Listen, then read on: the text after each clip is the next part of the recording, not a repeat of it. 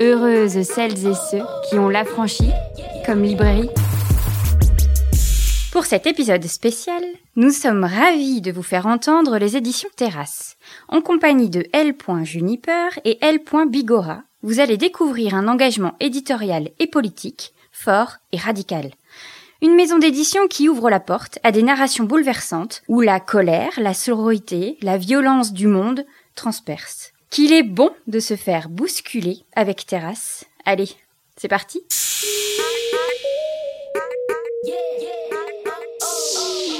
Eh bien, bonjour Alice. Bonjour. Bonjour Antoine. Salut.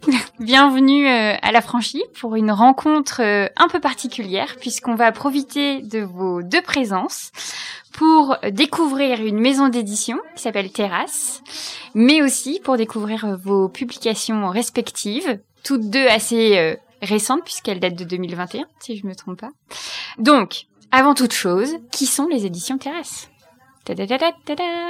Euh, du coup, euh, Terrasse, c'est une maison d'édition qui a, qui a été fondée euh, à la fin de l'année 2019 euh, par quelques personnes euh, qui en fait se sont dit que ce serait pas mal. En fait, qui se disaient plutôt, ok, politiquement, qu'est-ce qu'on peut faire? Donc c'était pré-Covid, du coup. c'est en tout cas on se sentait qu'il y avait une, on ne savait pas exactement comment s'organiser politiquement et sur quelle base. Et en fait, on s'est dit bon, la question en fait de de éditer des livres, transmettre, faire des choix, du coup politiques et éditoriaux qui seraient forts, qui défendraient des choses qui nous semblent importantes et qu'on ne trouve pas forcément dans, dans les librairies. Du coup, prendre la place, en tout cas dans le, le champ de, de celles qui décident de transmettre, euh, disons, de l'information au sens large et précisément de la littérature, de la poésie. On s'est dit, c'est le moment de le faire.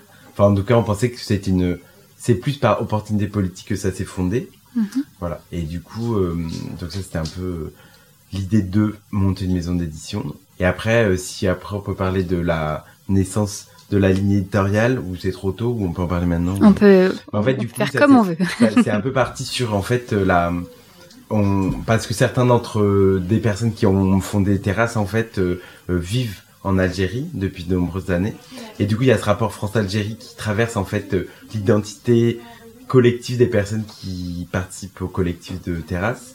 Et du coup, on trouvait ça intéressant de se dire, ok, il y a, je pense qu'il y a un truc à penser ou à repenser depuis la France sur la question de cette guerre d'Algérie, cette guerre civile ou non, de ce qu'il en reste ou pas, et en tout cas de cette espèce de, de questions politiques, impérialistes, post-impérialistes, coloniales, en tout cas un passé qui doute n'est pas vraiment réglé de notre côté de la Méditerranée, en tout cas un truc de continuer à réfléchir, et euh, du coup, on a trouvé ça intéressant de démarrer notre ligne éditoriale sur euh, la réédition de poètes, poétesses et d'écrivains euh, de l'Algérie en lutte, du coup des années 50-60, qui étaient du coup des luttants auprès du FLN pour libérer l'Algérie et en même temps qui étaient des poètes ou des, des écrivains qui aussi étaient exigeants sur leur travail, disons, artistique ou esthétique. Et du coup, on trouvait que c'était juste de manière un peu basique, assez intéressant de s'entourer d'auteurs, d'autrices qui en fait mélangeaient cette espèce de d'exigence euh, de forme et de fond politique. C'est-à-dire, euh, par exemple, le premier titre qu'on a publié, euh, c'est une poétesse communiste qui s'appelle Anna Grecki, et du coup qui a commencé à écrire de la poésie en 57 dans les prisons françaises d'Alger parce que elle militait auprès du FLN. Et du coup, on, on se disait c'était déjà intéressant de partir sur qui on aurait envie de défendre en tant que, disons, individu, et en même temps de partir sur cette question assez centrale de euh, notre rapport euh, en tant que Français sur la question, euh, comme j'ai déjà dit, impérialiste ou coloniale ou toute cette question-là qui nous semblait intéressante de réexplorer depuis ici et avec aussi nos liens qu'on a avec l'Algérie. Mm-hmm. Ce qui est euh, intéressant à chaque fois. Euh, chaque livre débute euh, par un édito et suivi de plusieurs préfaces, une ou plusieurs préfaces. Mais à chaque fois, en fait, dans ces éditos-là, il y a vraiment une volonté de reposer en fait le programme ou même la politique éditoriale. Je pense que le terme est, bien mieux choisi. de, de reposer les engagements, de resituer en fait ce qu'on a dans les mains et de se dire non mais c'est pas anodin. En fait, là, on vous a choisi en effet des textes qui pour nous veulent dire beaucoup, mais qui en plus sont édités dans une démarche qui veut dire beaucoup. Cette notion, euh, parce que tu parlais euh, de poète, poétesse, euh, auteur, écrivain, enfin, pour autant, je l'ai lu plusieurs fois. C'est une maison d'édition qui bah, qui essaye de se détacher un petit peu de cette euh, peut-être un petit peu sacralisation en fait euh, de celui ou de celle qui écrit. Euh, comment ça se situe cet endroit de d'écriture de ce fait? J'ai cru lire des choses autour de l'écriture collective. Qui sont ces autoristes qui font votre catalogue dans les personnes plus récentes contemporaines Ah déjà, je pense qu'il y a ce truc un peu évident que la plupart des auteurs qu'on publie, qu'ils soient vivants ou morts, déjà utilisent des pseudos.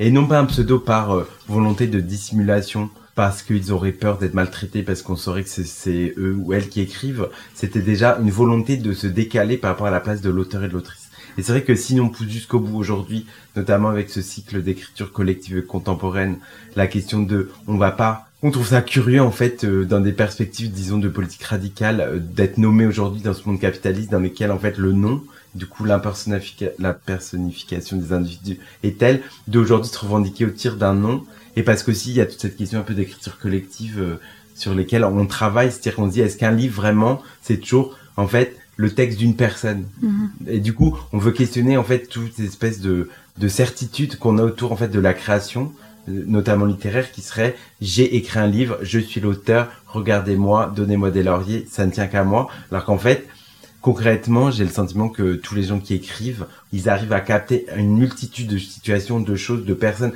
d'aide, de soutien, du coup d'avoir, de nourrir leur travail, qui fait que du coup d'utiliser un nom c'est leur nom c'est un peu bizarre et c'est aussi une vieille tradition finalement politique en fait des années 50-60 qui était nous sommes révolutionnaires nous sommes internationalistes euh, nous œuvrons pour le peuple par le peuple et en fait nous utiliser notre nom ça n'a pas mm. vraiment de sens et comme disaient par exemple les poètes euh, des années 50 en Algérie c'est-à-dire que comme Jean Sénac ou Gréqui aussi euh, c'était le poète est toujours en dessous du peuple. C'est-à-dire que le peuple est toujours au-dessus. Du coup, c'est un peu cette continuité de transmission politique qui serait autour de comment on réactualise ces pensées politiques qui nous parlent encore aujourd'hui.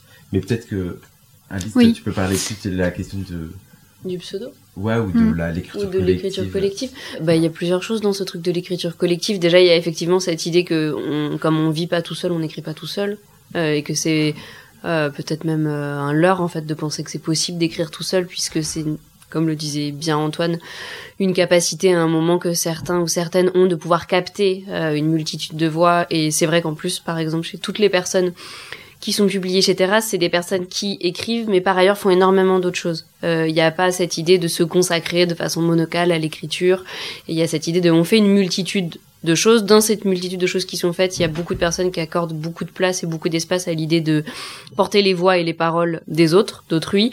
Et il se trouve que dans ce truc de porter les paroles d'autrui, il y a aussi l'écriture, qui est aussi une façon de aussi porter euh, des paroles multiples. Donc déjà il y a cette idée là et puis aussi après très pragmatiquement en fait sur l'écriture collective il y a ce truc que bah pour faire un manuscrit il faut être plein. Il faut des gens pour relire il faut des gens pour faire la maquette il faut des gens pour avoir la foi de porter le livre après et de faire la com euh, et qu'en fait on ce serait presque un petit peu euh, étrange et même à contresens de penser qu'un livre c'est seulement euh, le produit d'un auteur ou d'une autrice. Ou la production plutôt que le produit d'un auteur ou d'une autrice oui, mais c'est vraiment aller au contresens euh, d'une pensée quand même euh, assez française, si on peut se permettre, de grande valorisation en fait de l'autorisme. Et moi-même, même si j'ai un grand amour des maisons d'édition qui portent comme ça des valeurs très fortes, il y a rien à faire, mais je garde une, oui, une certaine admiration en fait pour l'écriture euh, en dehors de tout ça. Malgré le fait que je sois libraire, en fait, moi, ce qui m'importe, c'est les mots, c'est ce que je lis, c'est ce que je ressens, etc. Et ça m'a beaucoup questionné de cette, cette idée de collectif. Et je l'avais pas mis à cet endroit-là euh, j'avais pas pensé à toutes les personnes qui, qui sont utiles pour faire un livre, qui participent à cette création. Je m'étais plutôt euh, imaginé euh, vraiment cette idée de groupe en fait de recherche. On a reçu il y a quelques semaines le collectif RERQ qui énonçait ça en fait de dire bah, elles pour leurs lettres dans Lettres aux jeunes poétesses, elles ont toutes écrit tous toutes écrites séparément et ensuite il y a eu cette on se pose ensemble et on, réajuste, on met ensemble, on, crée ensemble une lettre commune en fait. Et je m'étais plus de ce fait imaginer ça euh, de, par cette expérience-là. Mais c'est hyper intéressant en fait de décentrer en effet euh, le livre et de le rendre euh, peut-être d'une certaine manière plus accessible aussi, moins sur un piédestal peut-être aussi. Hein. Chose ça appartient à plus de monde, c'est pas juste une personne. Et ouais, et en sens ça, il y a aussi cette idée que du coup, si on enlève le livre du piédestal, bah il y a aussi cette envie de dire mais euh, écrivez en fait. Enfin, Mm. tout le monde peut écrire. Tout le monde a des choses intéressantes à raconter. euh, et en fait, c'est voilà, il faut ouvrir. c'est- Il y a cette envie d'ouvrir des espaces et de de permettre des permissions. Et en plus, je pense que, tu sais, cette, euh, enfin, par exemple, la, la note des éditeurs, parce que t'évoquais ce truc-là que, en fait, on a un peu zappé, mais en fait, nous, déjà, dans notre table d'éditeur, déjà, on veut expliquer à chaque fois pourquoi on publie ce livre-là et comment il s'insère, en fait, dans le reste de, nos propositions des autres livres. Parce qu'en fait, on pense que notre travail d'éditeur, c'est pas celui juste de décider de publier un livre et en même temps, ou de le corriger, de, le, d'essayer de le vendre et de le proposer au monde. C'est aussi, en fait, d'incarner vraiment cette place de l'éditeur ou de l'éditrice et qu'on pense vraiment que, en fait, cette position-là, dans le monde-là, elle est pas du tout questionnée. C'est-à-dire qu'en fait, franchement, je suis pas je suis un gros lecteur, mais pas tant que ça. Je vois pas beaucoup d'éditeurs qui expliquent leur travail au sein des livres qu'ils publient. Je pense Mhm. que c'est une espèce de position ultra dominante qui est quand même euh, en plus hyper masculine et tout. Les gars, ils sont là, ok, on publie ça, ça, ça va marcher, on fait ça, on tire à 10 000, on tire à 20 000, on fait un tirage, ça c'est bien, toi va mourir, c'est de la merde ce que t'as fait. En fait, c'est une position de ouf. C'est en fait, c'est ceux qui décident ce qui est lu ou pas. Enfin, c'est quand même une place de ouf et qu'en fait, nous, quand on décide politiquement à un moment d'incarner ou de prendre cette place-là, c'est avec quand même l'ambition politique intellectuelle de, d'expliquer pourquoi on prend cette place-là. Parce que plus on l'explique et on déconstruit, ou en tout cas on questionne le plein pouvoir que les grandes maisons occupent, notamment, enfin à Paris c'est tellement flagrant, mais peut-être aussi en Belgique, je ne sais pas, mais et ça fait qu'en fait on le questionne et surtout plus on casse l'idée, plus on donne envie aux autres de le faire. Et surtout on se dit, mais pourquoi tu le fais pas toi de l'édition? Ah ben je sais pas, j'ai pas fait d'études, je suis pas intelligent, je sais pas faire. Dis, mais nous on sait faire, je te montre et c'est facile. Et en fait, ce truc de pseudo, comme toi tu disais Alice, c'est qu'en fait à un moment, quand tu casses l'idée que je, je n'écris pas un livre ou un texte pour devenir une personne reconnue parce que mon nom va être à mettre en haut de l'affiche, mais que j'écris pour d'autres raisons, libérer un peu de cette pression qui est genre, qui est en fait insupportable. Si tu veux être acteur ou actrice pour avoir un César, il y a peu de chances que tu y arrives. Si tu veux écrire un livre pour avoir le Goncourt, enfin, tu n'y arriveras jamais. Enfin, Mhm. c'est pas cette motivation. Et c'est pourquoi les gens n'écrivent pas, parce qu'ils pensent que tu écris pour essayer d'avoir le Goncourt. Alors qu'en fait, non. Et du coup, enfin, c'est pas non, mais en tout cas, euh, à à nos avis, pour créer des dynamiques, disons, de réappropriation populaire de la poésie, de la littérature et de l'écriture en général, il faut casser tous ces concepts de starification, de Mhm. capitalisation. Et en fait, le fait de prendre des pseudos, comme le faisait Yoshua par exemple, comme moi je le fais, comme il le fait, comme Fatou le fait, euh, comme Anna Grecki le faisait à l'époque. Ce qui est très drôle, c'est Anna Grecki, quand elle est revenue en Algérie en 63, du coup c'était une poétesse un peu connue, et du coup elle est retournée quand même sur le banc de la fac. Il s'avère que il y a des poèmes à elle qui étaient étudiés dans sa classe où elle était élève et personne ne savait que c'était elle. Hmm. Et c'est là que tu te dis, si je commence à écrire pour d'autres motivations que pour avoir un compte Instagram à plusieurs millions de followers, d'un coup, tu changes de paradigme en fait, qui te permet de libérer quelque chose, qui te permet d'aller vers quelque chose. Enfin, je sais pas si c'était clair, mais Si si. Moi. Oui, si, si, oui, oui. Et c'est euh, intéressant parce que euh, la poésie, c'est quand même un, un genre littéraire qui est parfois euh, peu appréhendé. Parfois, euh, les, les, les personnes ont assez peur, en fait, d'y aller. Euh, et notamment parce que, bah, comme d'habitude, euh, comme beaucoup de genres, euh, comme le théâtre, euh, c'est des, des genres littéraires qui ont été euh, tellement mal transmis quand on est plus jeune, à par l'école notamment, que on s'imagine des arts assez poussiéreux, des images euh, qui n'en finissent pas, etc. Et je trouve que là, la poésie contemporaine, elle est vraiment cet endroit-là, en fait, de vitalité de l'écriture. Cet endroit où on se dit, mais en fait, la poésie, c'est le monde, c'est la société, c'est les choses qui bougent, c'est qui nous bousculent. Enfin, c'est tout cet, en- cet endroit beaucoup plus rayonnant, en fait, parfois que certains romans ou certains, c'est c'est certains livres qui peuvent demander plus de temps, en plus d'appréhension. Alors là, pour le coup, euh, en effet, Alice, ce serait plus pour toi, mais euh, ton écriture, euh, c'est, enfin, ton livre euh, qui s'appelle donc Le Monde est un couteau, euh, c'est de la poésie. Euh, tu l'as écrit sous le pseudo donc euh, L.Juniper. Alors je dis le point, mais je- est-ce qu'on dit le point? Est-ce que c'est Je pense qu'on peut dire le point si on a envie de le dire et on peut ne pas le dire si on n'a pas envie de le dire. Et en fait, il y a ce, ce truc de un peu de convention euh, qui a été prise au hasard, qui est que dans mon livre, il fait partie d'un cycle d'écriture euh, contemporaine et collective porté par Terrasse, où il y a quatre auteurs et autrices, et, et, euh, et du coup, il y a ce truc de dire que nos pseudos commencent par L point, et c'est complètement euh, sans raison. oui, donc on est d'accord qu'il y a quand même une régularité avec ce L point. Tout à fait. Ouais, ouais. Je dis, il y a peut-être un hasard. Est-ce que, pour rester un tout petit peu sur ce pseudo, c'est un pseudo pour ce livre c'est un pseudo pour d'autres livres. C'est, un pseudo que tu avais déjà, euh, que tu as créé pour ce livre, qui va continuer dans peut-être euh, d'autres éditions chez Terrasse ou ailleurs. Après, si, si on peut euh, le savoir. bah, hein. je, c'est un, je, je t'avoue, c'est un pseudo. Je sais pas, j'ai pas réfléchi à la continuité euh, du pseudo, mais c'est un pseudo qui a été créé pour ce livre parce que ouais, du coup, il y avait cette idée-là de ok, euh, trouver un pseudo et moi ça, je trouvais ça super. Enfin, j'adhérais tout à fait à la démarche politique derrière ça et par ailleurs, je trouve ça amusant aussi. Et du coup, c'est un pseudo qui a été créé. euh, euh, Enfin, est-ce que tu veux que je raconte euh, d'où ça Enfin, Si, tu as envie Ah, de le raconter, parce que parfois les pseudos, ça reste secret et Ouais, c'est un pseudo secret. Non, mais en fait, veut- c'est, on l'a voilà. vu, on l'a déjà. euh. c'est ça, c'est la traduction, effectivement, comme tu le disais, en français de genièvre, euh, qui est un arbre euh, qui évoque plein de choses. Et bah euh, oui, si, euh, peut-être effectivement qu'il continuera à exister par ailleurs, parce que c'est pratique d'avoir des alias aussi. Donc, euh, je ne sais pas, on verra ce qu'il advient de, de L. Juniper, mais euh, peut-être que ça restera. Enfin, en tout cas, il y a des textes qui sont dans dans le monde est d'un couteau qui ont été publiés dans des fanzines ou dans des revues euh, sous euh, sous L. Juniper, donc il existe déjà ailleurs aussi. Ok, il y a une continuité. Ouais. Et pour toi, Antoine, de cette euh, L Bigora, L point Bigora, Bah, du coup, alors, c'est vrai que du coup, on a décidé en disant on va faire euh, ce cycle d'écriture contemporaine et collective, déjà en se disant que on va, on va pas jamais publier des livres seuls. C'est-à-dire qu'on va toujours créer des cycles pour déjà créer cet esprit, cet sentiment un peu de collectivisation ou de, d'horizontalité ou en tout cas de réflexion collective qui irait avec des titres. Et euh, du coup, c'est vrai qu'on a choisi ce truc L point de manière complètement arbitraire. Du coup, on foutrait ça marrant parce que ça n'avait pas de sens et qu'aussi euh, on trouve aussi que c'est une manière de revitaliser aussi la poésie. C'est-à-dire, comme on le dit un peu dans la note des éditeurs euh, du livre d'Alice, c'est en fait comment on fait descendre la poésie des étages où elle se trouve beaucoup trop haut et qu'on a envie de la remettre tout en bas euh, au niveau du peuple? Bon, c'est un bien gros mot, mais...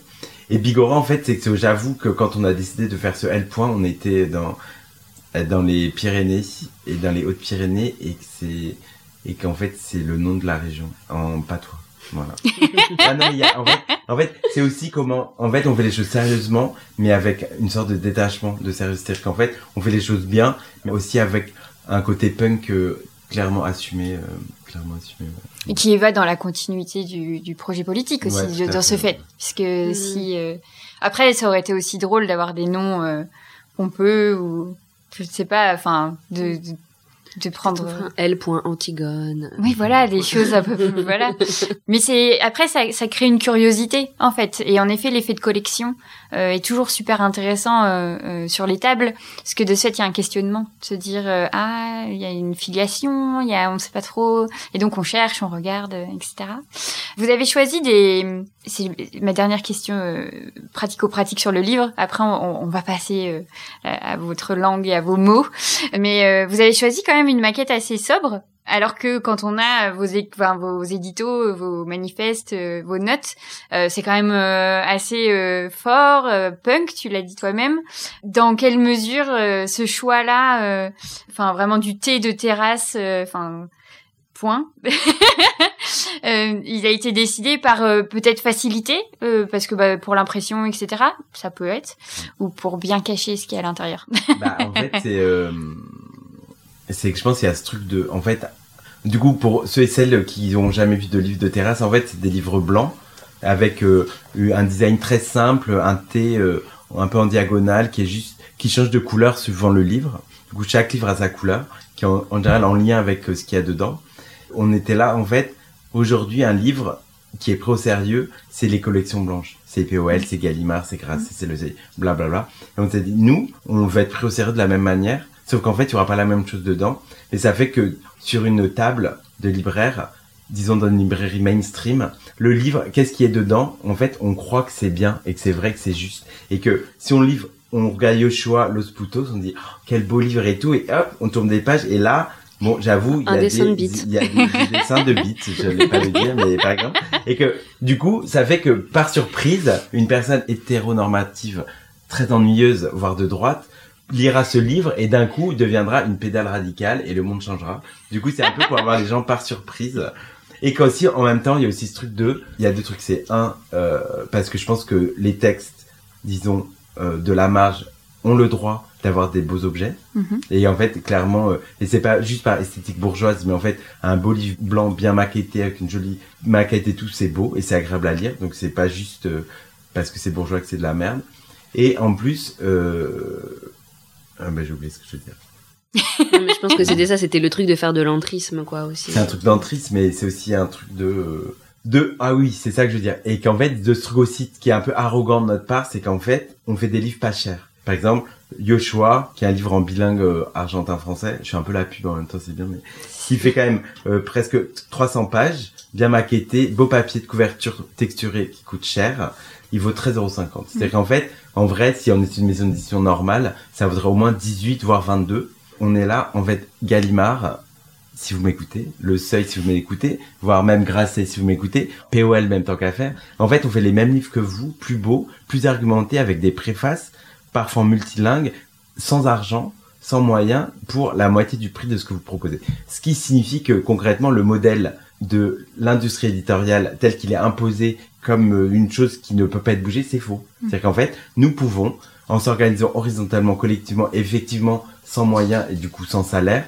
faire des livres aussi beaux que vous, voire d'une qualité supérieure. Donc le modèle que vous défendez, le modèle capitaliste que vous nous vendez, est une menterie. Voilà. Mhm. Du coup, c'est aussi pour ça qu'on fait des livres comme ça. Mais c'est vrai que là, euh, ça fait plusieurs fois que j'ai ces discussions-là des coups des livres euh, avec des autrices qu'on reçoit euh, à la librairie, parce que c'est un univers qui est généralement très obscur. hein. Les, les gens trouvent que les gens sont que les livres sont assez chers, notamment en poésie, en théâtre, puisque c'est des c'est des livres courts et, et fins, et donc ils devraient être euh, voilà. Et en même temps, euh, quand on commence à expliquer la chaîne du livre et, euh, et quand on fait appel à de plus en plus de personnes, bah, tout le monde ne peut pas se permettre de ne pas avoir de salaire, ou en tout cas euh, ne pense pas son métier dans cet axe-là. Parce que là, vous êtes dans la lutte, vous êtes dans le- l'engagement politique, etc. Mais malgré tout, il y a quand même un problème en fait avec ce coût du livre qui en empêche beaucoup de les acheter, euh, qui dissuade d'autres de le faire parce qu'il faut choisir entre euh, euh, certains livres parce que s'ils lisent beaucoup, etc. Mais, mais je trouve que ça fait partie vraiment euh, cette fameuse chaîne du livre, le monde du livre, quand, euh, comme on en parle en interne, on va dire, reste très obscur. Et vous en parlez en fait de ces endroits-là dans vos éditos aussi, c'est de, de sortir en fait le livre de son enfin, de son coffre en fait, de son coffre-fort un peu comme ça, et de- d'expliquer aux gens comment comment c'est fait, euh, comment ça peut être fait différemment, et donc accessible différemment. C'est hyper intéressant ça. Ça fait partie d'une éducation populaire en fait. Oui, c'est sortir le livre d'un endroit de pouvoir. Pourquoi est-ce qu'en fait le livre devrait être un endroit de pouvoir enfin, alors que c'est un endroit de parole? Mm. Et justement, un endroit de parole. Mm. Est-ce que vous accepteriez de nous lire euh, euh, un extrait de Euh, votre oui. livre? Tout à fait. Alors, Comme ça, un, euh, du coup, parce que j'en ai pas avec moi. Voilà, il y en a ici. Et comme ça, après, on peut discuter de cette parole écrite. Tu- Ouais, ouais, bah, je peux. Enfin, je. Vas-y, je peux commencer si tu veux. Je l'ai là. Ça s'est ouvert direct à celui-là. Qu'est-ce qui s'imprime plus fort? L'image de la liberté dans la rétine d'un enfant ou les coups de matraque sur les corps qui exultent? Qu'est-ce qui rentre plus profond dans nos épaisseurs de chair, d'émotion? La force qui irradie des regards de celles qui scandent, chantent, dansent ou la fumée lacrymogène? Nous sommes une meute, la nuit. Nous sommes une meute de chattes sauvages. Chacune du feu à la place de la bile, chacune un brasier muet porté chaque souffle, chaque mouvement, chaque mètre, depuis le jour où, éjectés du ventre gluant de nos mères. Nous sommes une meute et ce soir nous felons la rue. Autour de moi leur corps, autour de moi leur corps, il faut se méfier de leurs membres fins. Ils cachent des griffes. Il faut se méfier de leurs jolis minois pleins de paillettes. Elles mordent, y elles crachent, et en même temps, y elles caressent. Tu crois qu'elles chantent, tu crois qu'elles rient, mais c'est une colère qui sort de nos bouches comme des plantes sauvages. Nos gorges sont des champs de terre glaise prêts à faire fleurir des cris agonisants depuis des siècles. Nous marchons la ville. Nous dévalons sa pente, une armée de chattes aux fourrures fauves, aux comptines graves, fières et fortes et féministes et radicales et en colère. Quand je suis une sorcière et qu'elles sont des sorcières et que nous sommes ensemble, nous forgeons des pièces en métal magique pour briser les machines. Qu'est-ce qui s'imprime plus fort? L'image de la liberté dans la rétine d'un enfant ou les coups de matraque sur les corps qui exultent? Qu'est-ce qui rentre plus profond dans nos épaisseurs de chair, d'émotion? la force qui irradie des regards de celles qui scandent, chantent, dansent ou la fumée lacrymogène? Tu connais la réponse. Sabat urbain, sabat Matters, ma main n'est plus dans la main de mon ami, elle est dans son ventre comme la sienne plonge en moi. Nos doigts se referment sur des douleurs ravalées par d'autres avant nous et qui sédimentent là comme des nappes de pétrole noir. Les bras passés autour de nos épaules traversent nos mille vies. Et si vous croyez voir cinq mille silhouettes, vous vous trompez. Ce soir-là, il n'y en a qu'une. Une vague, une marée haute, une mer salée pour balayer toute la crasse déposée dans nos interstices par des générations violentes. Je pleure. Je ne sais pas comment l'écrire autrement, il n'y a pas de métaphore pour les larmes. Nous pleurons car nous sentons la meute féline écarlate qui se réveille, puissante, prête à lacérer les murs. Lacère les vêtements étriqués, lacère les regards, lacère les insultes, les coups, lacère le viol, lacère la police, lacère les laisse passer autour des coups par des hommes inconscients car un jour les chattes se réveillent et entament une transe vaudou. Sur les tambours latins, une princesse candomblée vibre. Bye, tocar, spirale, avale nos dernières résistances. Nous sommes entraînés dans ton sillage avec les slogans et des musiques adolescentes. Tout se confond et tout est pourtant si clair. Nous existons depuis toujours. Qu'est-ce qui tatoue indélébile Des lames tigresses chauffées au fer rouge ou des mensonges d'encre fabriqués par des prêtres sans joie J'emmènerai dans ma tombe le grain de peau de celle venue m'étreindre quand la grenade en moi explose, la douceur de sa joue, le mouvement de sa main sur ma nuque et qui referme ma douleur comme un coquillage. Ma Vénus de Botticelli est une bouche sortie de nulle part dans une marche de nuit pour m'arracher à la menace d'une garde à vue. Tambourine depuis le sang dans mes tempes, j'aimerais revoir son visage, mais il reste encore au bout de mes doigts un peu de fioul, ramassé dans les tripes de mes sœurs, il colle. Je peux, si j'en veux, m'en faire des peintures guerrières, deux sur chaque pommette, barrière contre la folie et talisman anti-milice. Qu'est-ce qui reste alors? Leur mépris ou nos amours mêlés, nos charmes jetés les unes aux autres, cette façon que nous avons de nous trouver belles et de tomber amoureuses des constellations tracées par nos poignets, quand ils se joignent au ciel pour dessiner des routes cosmiques, des chemins pour chariots telluriques, guerrières nocturnes et flèches dorées. Qu'est-ce qui reste alors? Tu connais la réponse. Oui, merci. Magnifique. Merci, merci. Oui, on a envie de de juste l'entendre, le laisser se poser en soi. on peut peut-être un petit peu euh, parler de ce qu'on a euh, profité euh, de tout ce qu'on a en tête là dans le corps. C'est vrai que Alice ta poésie, il y a quelque chose de très viscéral. Les éditos, les préfaces, tout le monde nous a prévenu hein, avant de commencer de lire. On nous dit bien que c'est la colère, la colère, la colère, et ça fait du bien en fait de savoir qu'on va vivre ça, parce que la colère c'est bien, je pense, l'émotion le sentiment des engagements, des féminismes. Voilà, moi je me suis dit, euh, j'ai été en colère toute ma vie jusqu'à comprendre que c'était pour cet engagement-là que j'étais en colère. Ton recueil ici, comment tu l'as éprouvé, comment tu l'as écrit?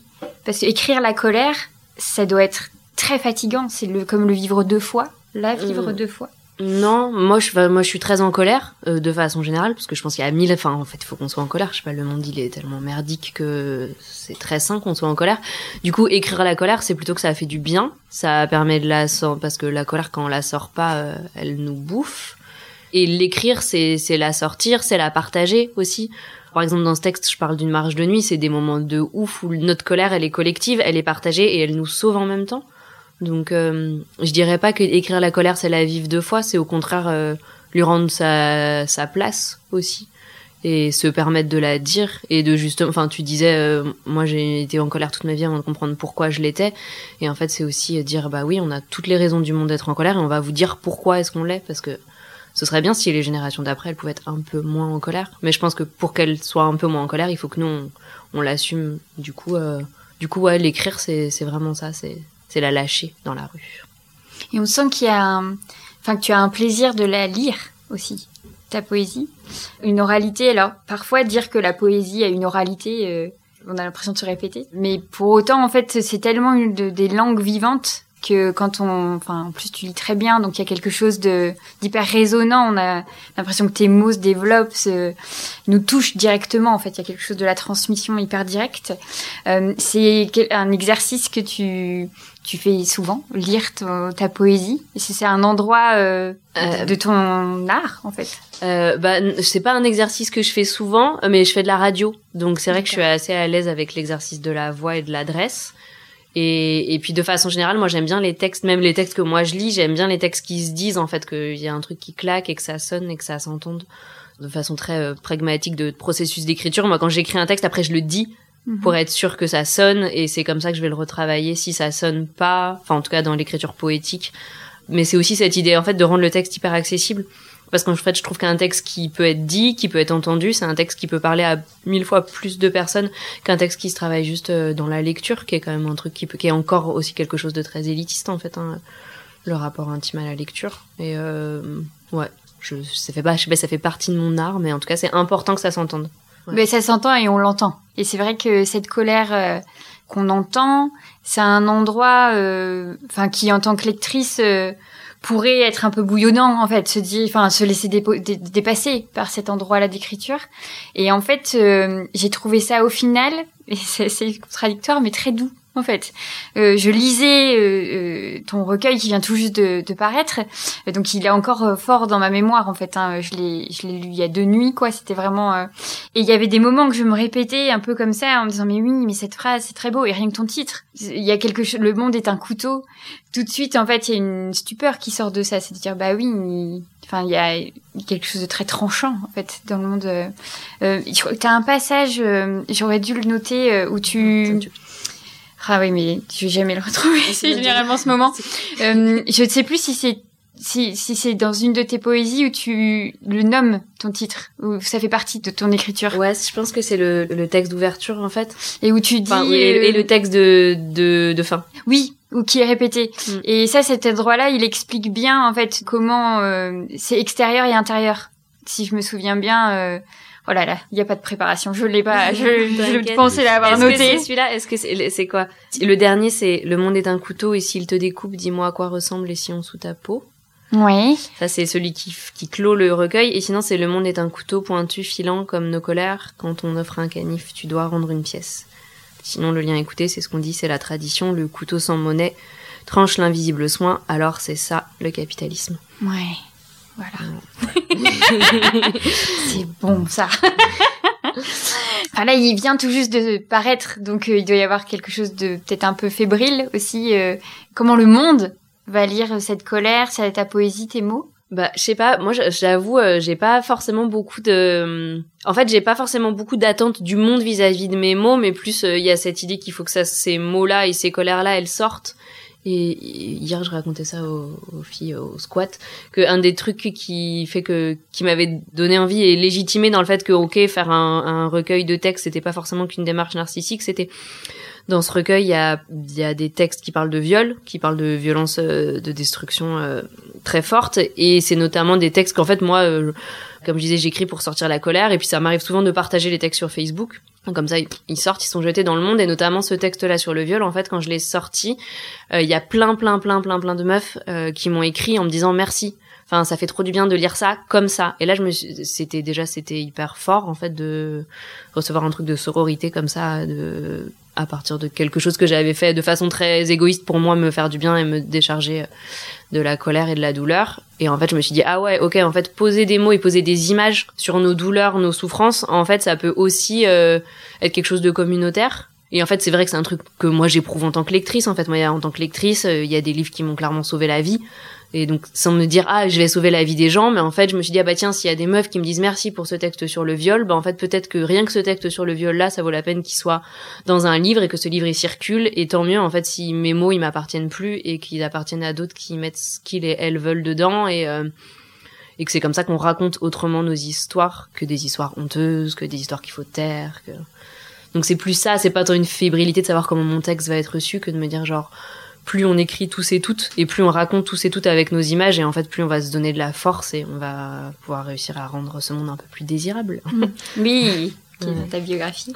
Mais c'est exactement cet endroit de l'intime et politique. en fait. C'est qu'à partir du moment, et c'est dans les féminismes, on ne le dira jamais assez, mais c'est exactement ça. C'est à partir du moment où les histoires intimes, privées, que, normalement on ne doit pas raconter, que cette société nous empêche de dire, une fois qu'on les met sur la table, en fait, c'est là où on se rend compte de l'ampleur et du fait qu'on est très concerné. En fait, énormément de femmes avaient besoin de lire des témoignages de choses qui leur étaient arrivées ou, ou d'enfants qui ont été euh, violentés ou de en fait il y a des cette résonance là je pense qu'elle en effet elle sauve des vies en fait de se dire on n'est pas seul dans ce qu'on lit comme de la honte comme euh, ces endroits de, retrait où on est censé se cacher etc là bah non si on est plusieurs en fait à les dire à l'écrire, à le penser, à le chanter, à le montrer en image, à le photographier, bah, ça veut dire qu'on est en effet une communauté.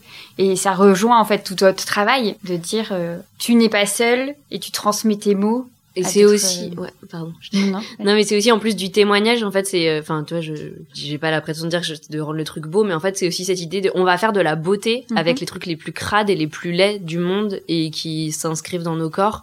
Et en fait, euh, bah, en fait, on peut transformer ça en beauté et ça donne de la force aux autres. Et c'est aussi une bonne façon, tu vois, de, je trouve, de dire merde et de renverser le, mhm. de renverser le, pas, j'aime pas le mot stigmate, mais de renverser la violence. Et c'est de faire de la beauté qui nous célèbre à partir de nos violences vécues. Et je trouve que dans ton livre, Antoine, c'est aussi vachement ça. Enfin, en tout cas, à des endroits. C'est comment il y a, tu, tu vas aller dans des endroits de saleté, de violence, mm. etc. Et en même temps, tu vas faire un récit qui est plein de force et de célébration. Et la transition est magnifique.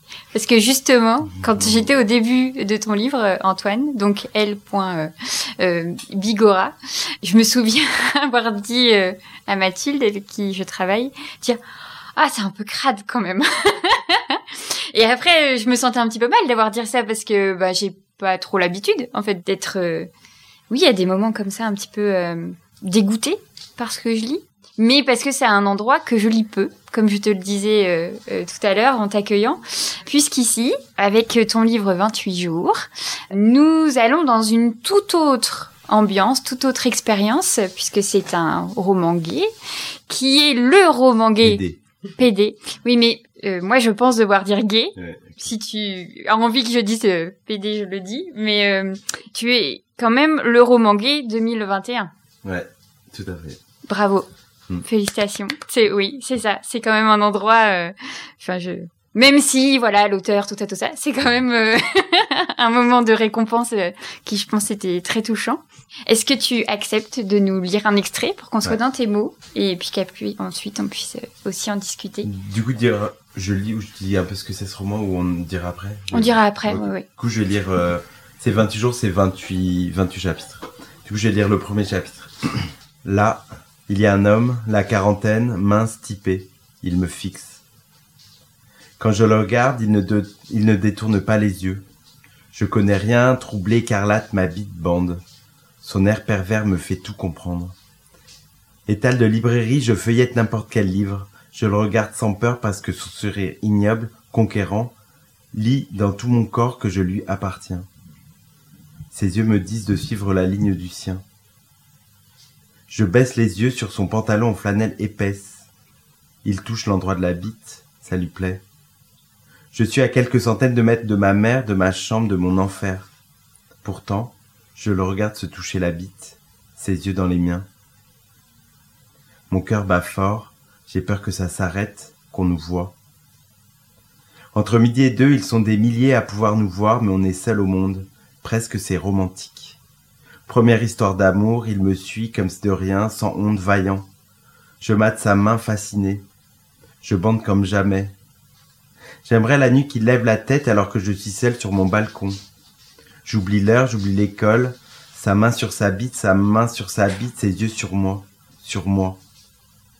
Il me s'est hameçonné à la bouche et au cœur. Je m'arrête et je ne veux pas qu'il disparaisse. Presque proche, il me fait signe de quitter la rue principale. J'épouse sa main qui touche sa bite. Première fois que je mens pas ou pas trop.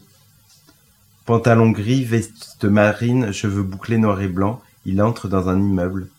J'entre derrière lui. C'est le grand huit, le grand saut, la folie, rien n'est rationnel. C'est moi qui suis en train de suivre un vieux gars qui se touche en me regardant. C'est moi qui bande comme un fou à l'idée de voir sa bite, de le toucher, C'est moi le gros pédé pervers Il me parle. Oreille bouchée, j'entends pas, mais suis traversé. Il veut qu'on entre dans l'ascenseur. Chambre nuptiale. Pour consommer, pour se protéger aussi. On peut pas faire librement, se tenir la main, s'embrasser, s'aimer ou faire semblant.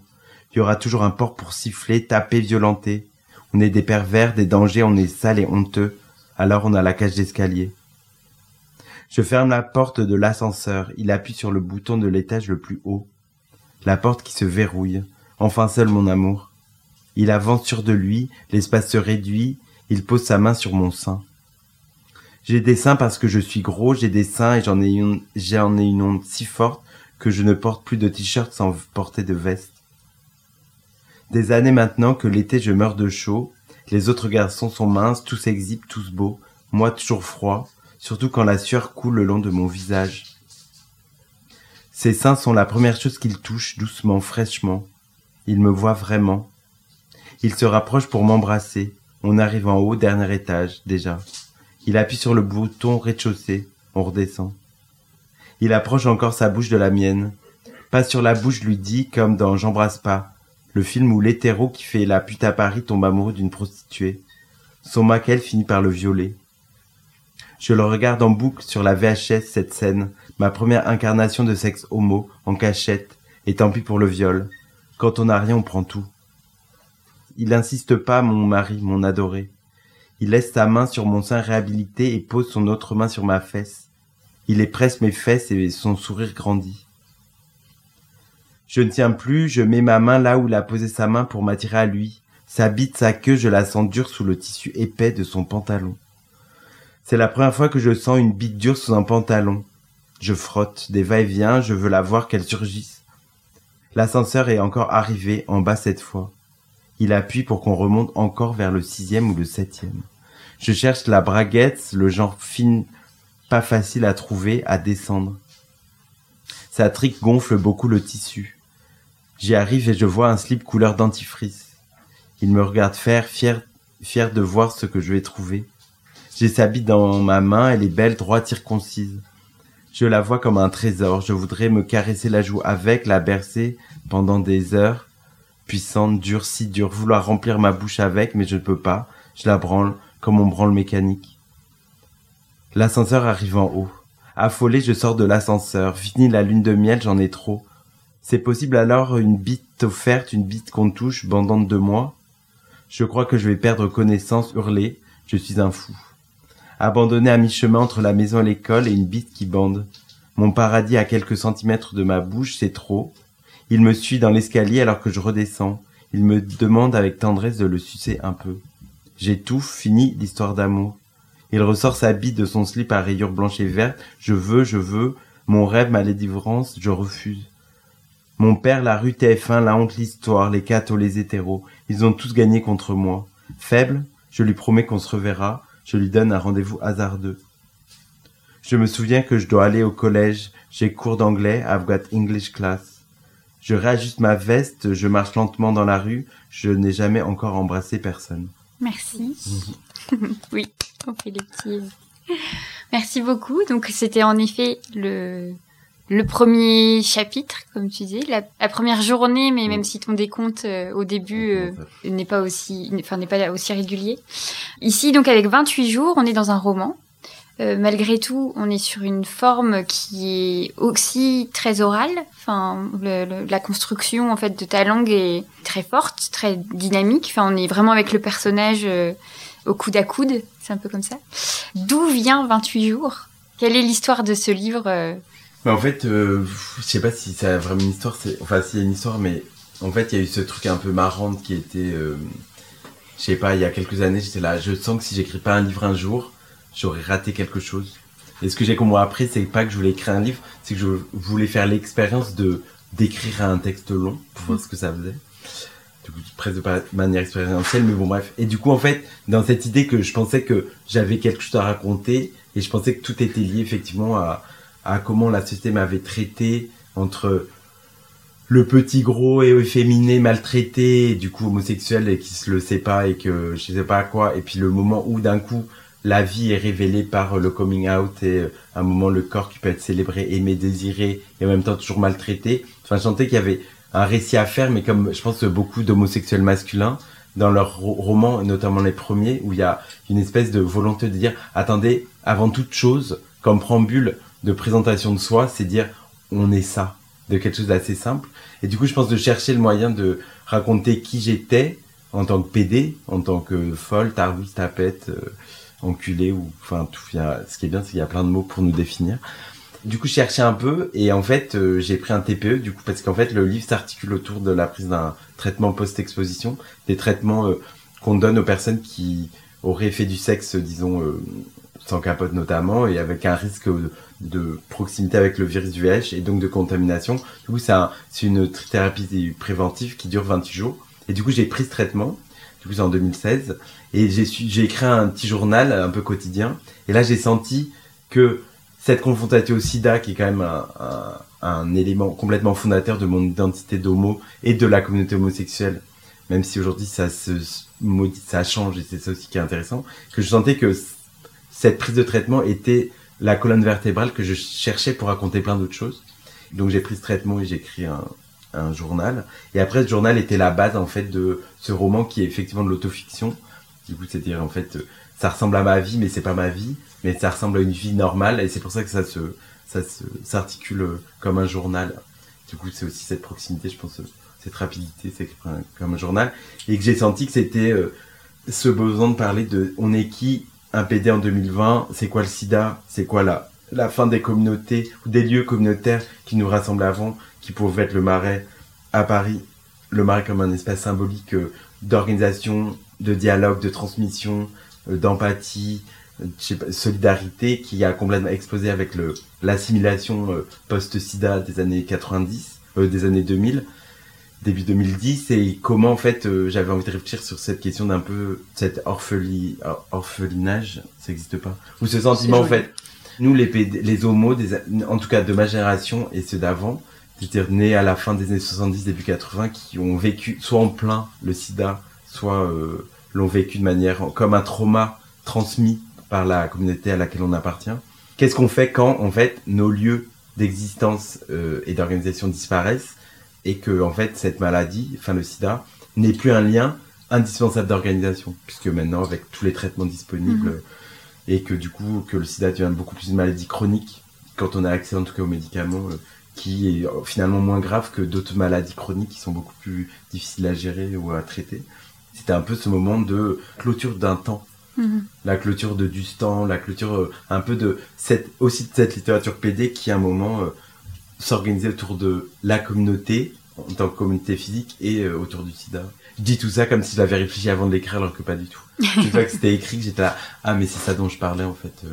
Oui, il y avait un, besoin en fait de laisser une trace, de d'archiver aussi cet endroit de ta vie, en fait ce moment, ces 28 jours là, qui sont quand même évidemment très éprouvant. Enfin, nous, on les vit euh, au fur et à mesure de, des symptômes ou de l'absence de symptômes ou de l'habitude de prendre euh, cette pilule, euh, de, des discussions qui peuvent aussi naître avec les différents partenaires que que le personnage en fait. je dis tu, mais en fait, on va on va redire le personnage. c'est le truc de l'autofiction. C'était pas moi. c'est le truc de l'autofiction à chaque fois.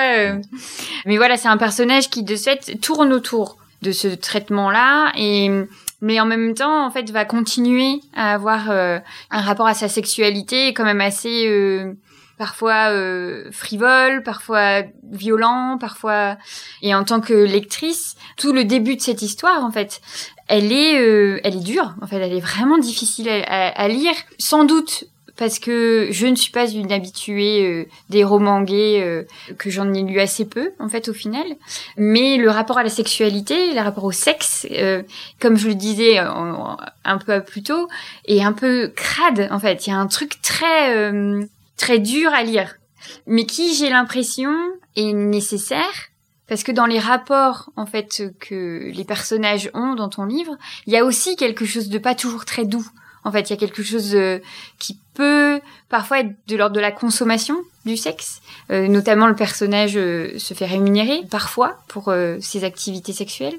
Et dans cette démarche d'écriture, directement, de mettre en fait les lectrices à cet endroit d'un peu d'inconfort parfois, c'était c'est toujours délicat de savoir ou pas si tu savais où, tu allais en venir mais euh, est-ce que d'aller directement au cœur des choses c'était quelque chose qui t'importait beaucoup? De pas prendre le temps de poser la situation de ce que ce que tu viens de nous lire c'est quand même dur enfin on est sur euh, une situation hyper dure à lire euh. mais en fait c'est super intéressant je trouve c'est qu'en fait c'est ça notre vie mm. il y a plein de camarades homosexuels qui se disent même pas PD qui peuvent avoir des vies plutôt disons hétéronormatives qui se reconnaissent que ce soit le sexe tarifé, beaucoup d'homosexuels font font la pute à des moments, même si c'est pas leur activité principale. Beaucoup font du sexe anonyme, beaucoup font du sexe dans dans des questions de consentement qui sont toujours un peu curieuses ou en tout cas qui sont les nôtres. On peut pas rentrer en fait dans la vie d'un. Ce texte me tient à cœur parce qu'en fait, je trouve qu'il y a beaucoup de personnes homosexuelles masculines, disons pour dire un terme général, qui en fait parlent pas de ça. Ils parlent de plein d'autres choses, comme si en fait ça c'est fini cette culture n'existe plus et que les rapports dans lesquels nous vivons ont été passés par euh, le mariage, par euh, le fait que nous sommes protégés par une police qui lutte contre l'homophobie, lol, etc. Et que du coup, il y a tout ce truc où on est là, non mais attendez, c'est quoi notre vie en fait? Nous, sans marais et sans sida, déjà que c'était des, quand même des liens qui étaient pas faciles parce que le marais, les espaces de sociabilité homosexuelle sont pas forcément des espaces faciles bon, avoir une grosse maladie, une grosse épidémie pour nous structurer en tant que communauté, je pense qu'il y a plus sympathique en vrai, tu vois. Je pense que l'idée d'un socialisme pour tous, c'est plus sexy, mais bon, bref.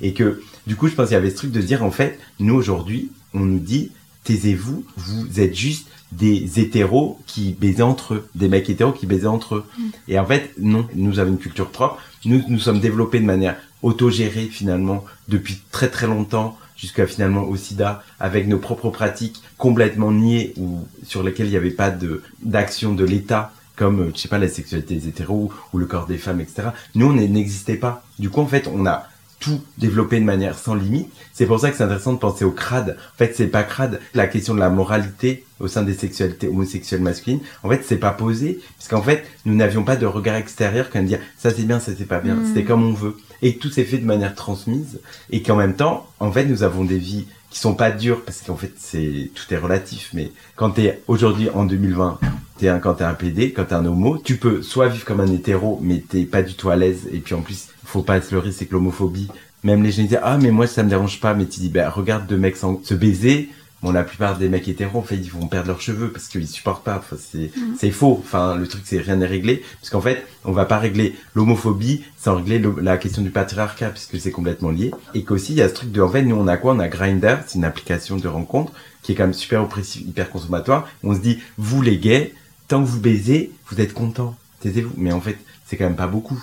C'est pas beaucoup. Et en plus, on va le faire de manière aseptisée désormais sous les règles très oppressantes de la norme on doit baiser, mais entre mecs du blanc, jeune, euh, épilé et musclé, ce qui mm. n'est pas du tout le cas de la plupart d'entre nous, moi le premier d'ailleurs, et que du coup on est là, qu'est-ce qu'on a? Rien en fait. Rentrer dans le dur de ce qu'on vit, c'est aussi dire en fait la vie des homos, c'est quand même un truc très difficile. Enfin, je veux pas faire loin loin parce que c'est pas le but parce que justement il y a beaucoup de beauté. C'est qu'en fait il y a beaucoup d'autorisation qu'on se donne les uns avec les autres pour dire en fait on fait comme on veut. Hmm. alors c'est peut-être sale ou c'est peut-être pas beau de manière extérieure mais il y a beaucoup de liberté. J'aime pas le mot non plus mais il y a en tout cas il y a, il y a une transgression permanente de faire tomber les murs parce que être un homme disons un homme cis pour parler parce que moi mon livre ne parle que des PD 6 ce qui est qu'une partie des PD parce qu'il y a aussi des, des PD transmasculins et autres mais ce que je veux dire, c'est, on est quand même dans une position extrêmement précaire, qui est que nous sommes des hommes qui aimons les hommes. Et que, en fait, dans le patriarcat, les hommes ne doivent pas s'aimer, ils doivent se détester pour se faire la compétition, et en fait, surtout,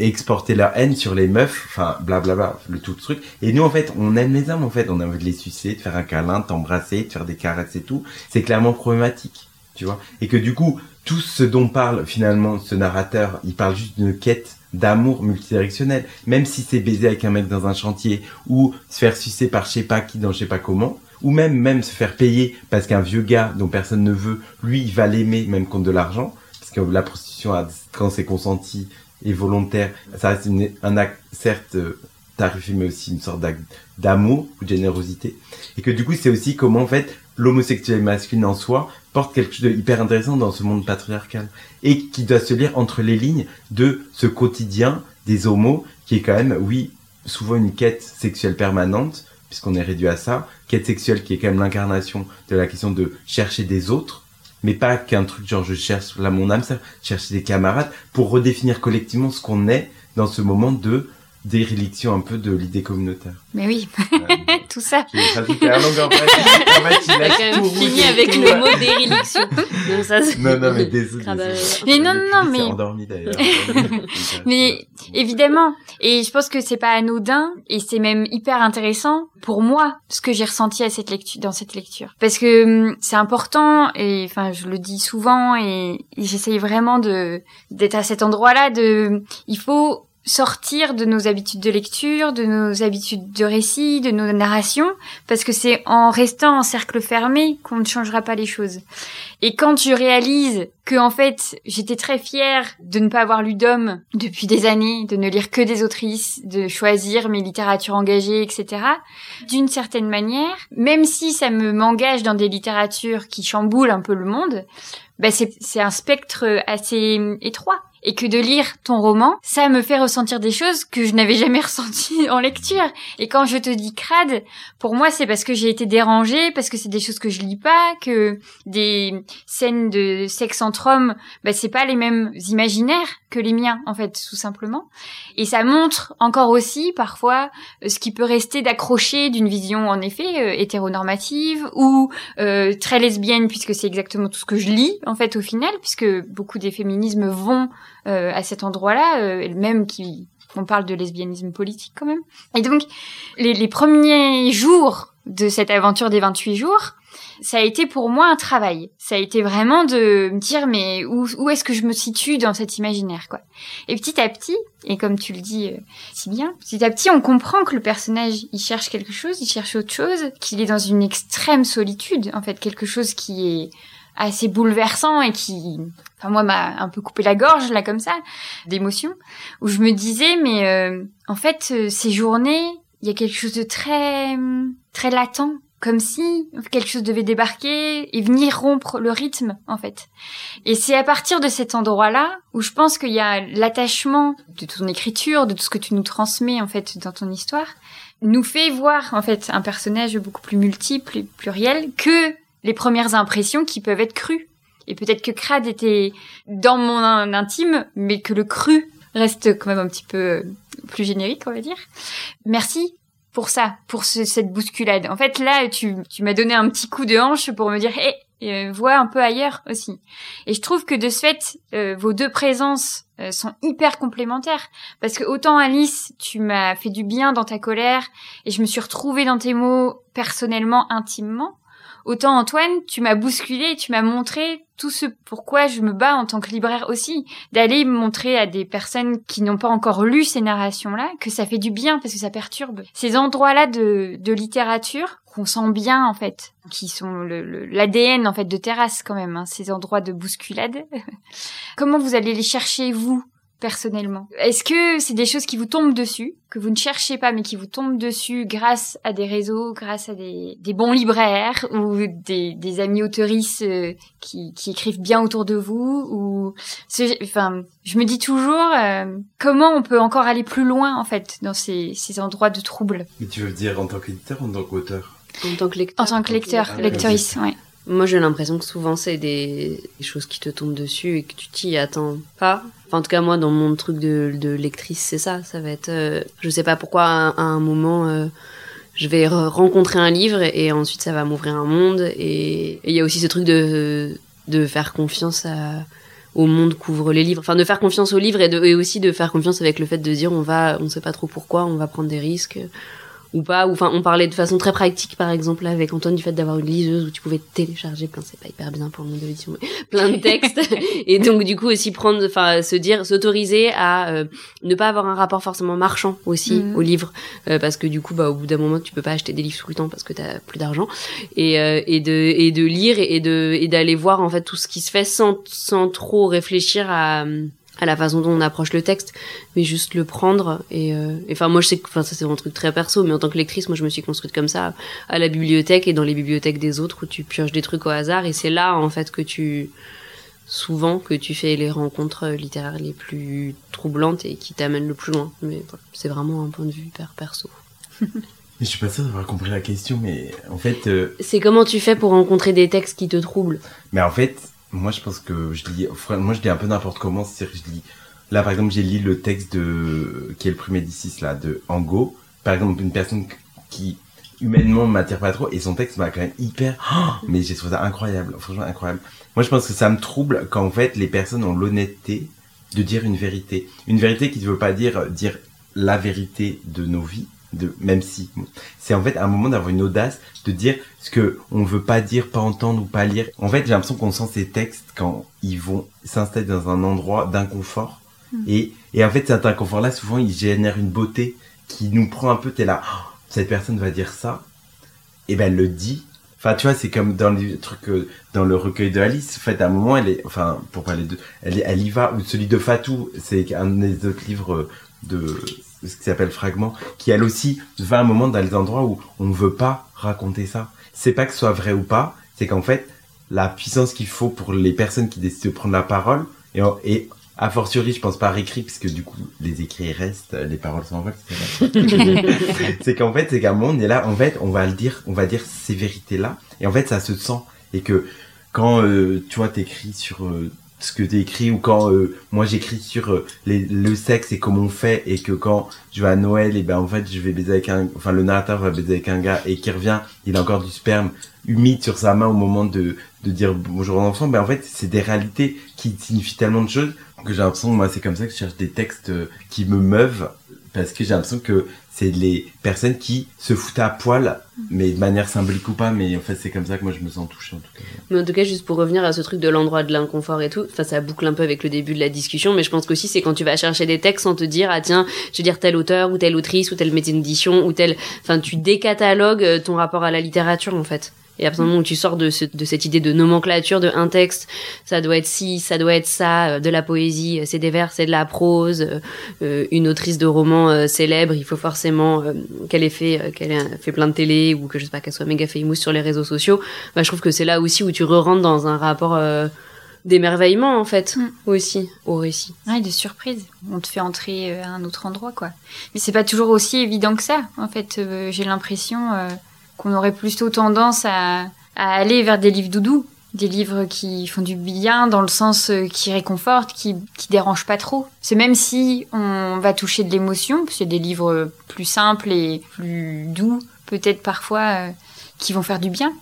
Mais c'est aussi un, ça demande un petit effort de se laisser troubler. Et c'est des endroits euh, dont on discute pas mal. Et on a fait une rencontre cette semaine sur la démocratie féministe.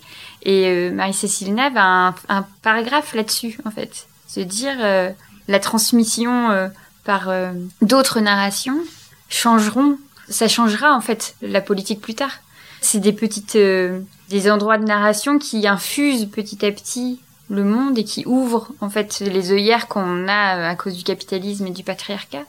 Et à force, en fait, on va découvrir qu'il y a un paysage infini. Mais du coup, c'est pour ça que je pense que c'est intéressant. Souvent, moi, je discute avec les camarades dans les démarches gauchistes, anarchistes et tout, féministes radicales, co-radicales et tout, et c'est qu'en fait, à un moment, moi, j'ai le sentiment, c'est un sentiment que j'ai, mais qui est peut-être faux, mais en tout cas qu'en France, et je connais pas tout ce qui se passe en France, c'est que on a un manque d'adresse au monde. C'est-à-dire qu'en fait, je pense que Bon là c'est vrai que du coup j'ai l'impression que le sur la question féministe là il y a quand même une espèce d'intérêt plus particulier où du coup il y a des les oreilles sont plus attentives venant euh, même des gens qui se revendiquent pas féministes et tout.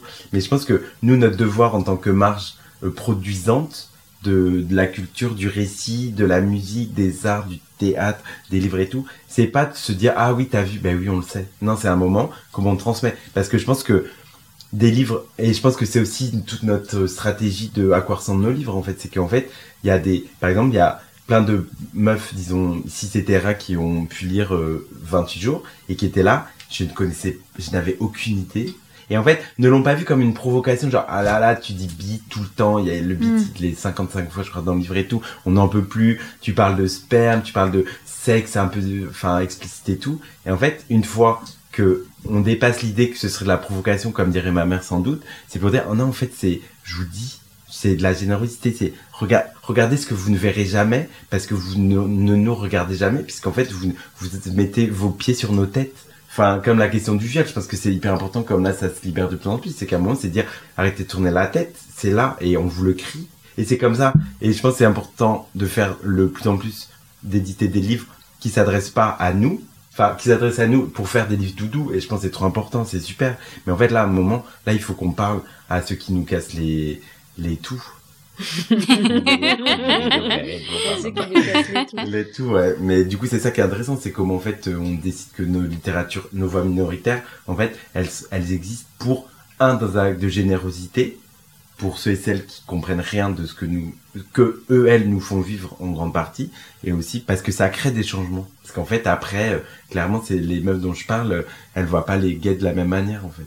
Oui, mais c'est oui, ça, et c'est pas que un truc de, de dire pour euh, faire du bien, ou enfin, je sais pas, je sais plus ce que l'expression t'as dit, mais c'est genre dire pour faire exister, genre, enfin, je pense que dans enfin que je pense à Yoshua, euh, le texte d'Antoine ou même le mien, enfin il y a vachement de textes qui parlent de sexe, enfin c'est aussi de, de parler de, de nos pratiques, de parler de nos célébrations et de ce enfin c'est toujours ce truc de l'intime et politique. Mais du coup aussi en sortant nos intimes et en s'exposant, c'est pas forcément euh, évident euh, à un truc public, c'est dire aussi bah on fait exister nos existences, on fait exister nos façons d'être parce qu'elles existent et qu'en fait plus on les dira et plus on les créera au monde et plus tout le monde s'en emparera, enfin en tout cas parce que je pense que c'est pas s'en emparer, parce que je pense qu'il y a énormément de personnes qui vivent comme ça, mais c'est qui le cache parce que euh, parce que c'est ce fameux comme tu disais euh, grand récit hégémonique qui veut nous faire croire que tout doit être euh, sur un bon monorail bien tracé et qu'en fait plus on viendra le y mettre des, des coups de couteau ah.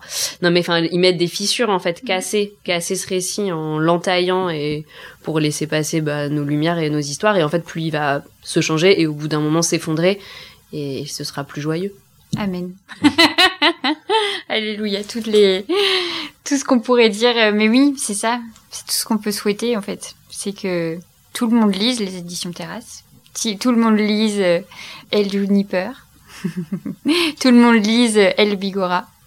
Et évidemment, toute la collection. En tout cas, moi, j'ai hâte de lire la suite. Je les attends toujours avec grande impatience. Merci beaucoup, Alice. Bah, merci à toi. Merci beaucoup, Antoine. Merci beaucoup. Et à bientôt, alors. À bientôt. À bientôt. Merci beaucoup. Alors, heureuse Vous venez d'écouter un épisode spécial de l'Affranchi Podcast en compagnie des éditions Terrasse. Nous avions avec nous L. Juniper à l'occasion de la parution de son ouvrage Le monde est un couteau et L. Bigora à l'occasion de la parution de son ouvrage 28 jours, prix du roman gay 2021. Hurrah L'Affranchi Podcast, c'est Soazic Courbet à la réalisation et Camille Cario à la post-production et au montage.